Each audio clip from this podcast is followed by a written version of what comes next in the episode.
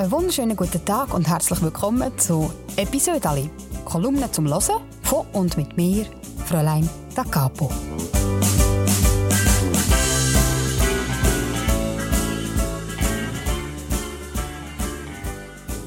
Ich bin seit 2015 Kolumnistin für die Schweizer Familie und das heisst, ich schreibe jede Woche ein Episode Ali. Ja, und das kommt dann immer auf der letzten Seite im Heft und dort und ich es dann wieder ausschneiden und lege es ab in einen Ordner und der Ordner der steht jetzt bei mir im Gestell und ist brutal dick. Und jetzt habe ich gedacht, ich könnte diesen Ordner vornehmen, aufschlagen und mit euch zusammen eine von diesen Geschichten aufwärmen. Heute gibt es eine Kolumne aus dem Jahr 2017. Sie heißt Angezählt. Dicke Post vom Bundesamt für Statistik. Ich gehöre zum erlauchten Kreis der Privilegierten, die die schöne Aufgabe zugeteilt bekommen haben, heuer einen Fragebogen für die Strukturerhebung der eidgenössischen Volkszählung einzureichen. Meine Freude könnte nicht grösser sein. Was für eine Ehre! Volkszählungen haben eine lange Tradition. Weihnachten zum Beispiel verdanken wir in einer Volkszählung.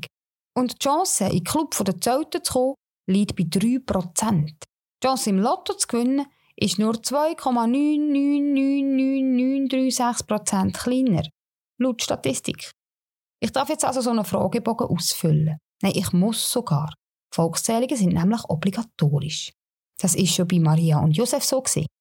Ich muss unter anderem ausfüllen, in welcher Sprache dass ich denke, ob und wo ich arbeite und wenn ja, was. Dort steht dann auch, dass das Ganze im Datenschutzgesetz unterstellt ist und die beteiligten Mitarbeitenden zur Geheimhaltung verpflichtet sind. Das wiederum bedeutet, dass niemand je wird erfahren, in welcher Sprache ich denke. Wobei, laut Statistik gehen 22% von allen Datenschutzverletzungen weltweit aufs versehentliche Veröffentlichen von Daten zurück. Das ist bedenklich, habe ich gedacht. Auf Deutsch.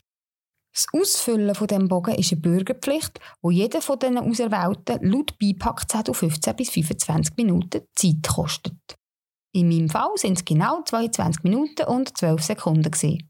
Aber nur, weil meine Mann gerade gewusst hat, wo ich die Telefonnummer von unseren Kindern finde. Wenn jeder Fragebogenausfüller 22 Minuten braucht, dann haben alle 250.000 Befragten zusammen fast 10,5 Jahre zum Ausfüllen. Das habe ich selber ausgerechnet. Die Statistik hat zwar keine Relevanz, aber ich finde sie spannend und ich habe sie selber ausgerechnet. Ich wäre eine grossartige Statistikerin geworden.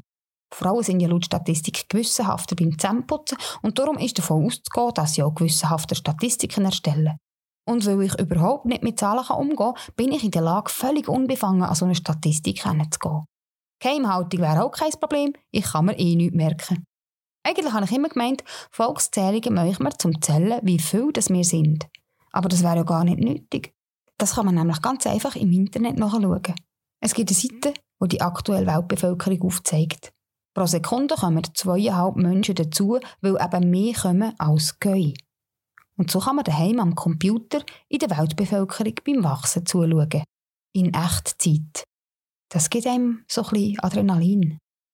Ich habe gerne Statistiken. Sie regen zum Denken an.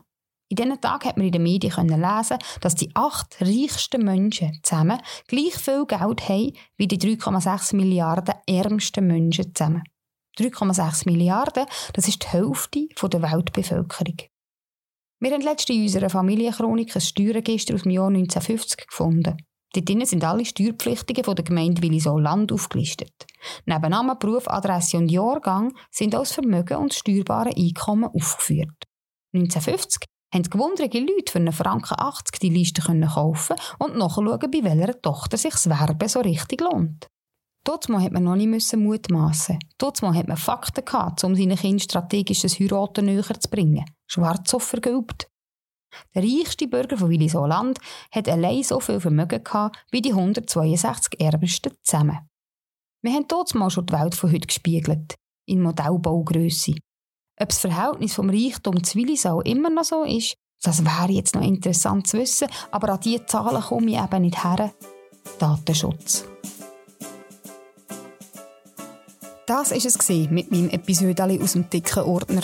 Wenn es euch gefallen hat, dann könnt ihr den Podcast sehr gerne abonnieren und vor allem auch euren Verwandten davon erzählen, damit ihr das nächste Mal alle wieder dabei sind, wenn ich hier alte Geschichten aufwärme. Damit es euch bis zum nächsten Podcast nicht langweilig wird, könnt ihr sehr gerne schauen, was ich so treibe in der Zwischenzeit. Ich bin auf Instagram, ich bin auf Facebook, man kann immer reinschauen, was ich so mache.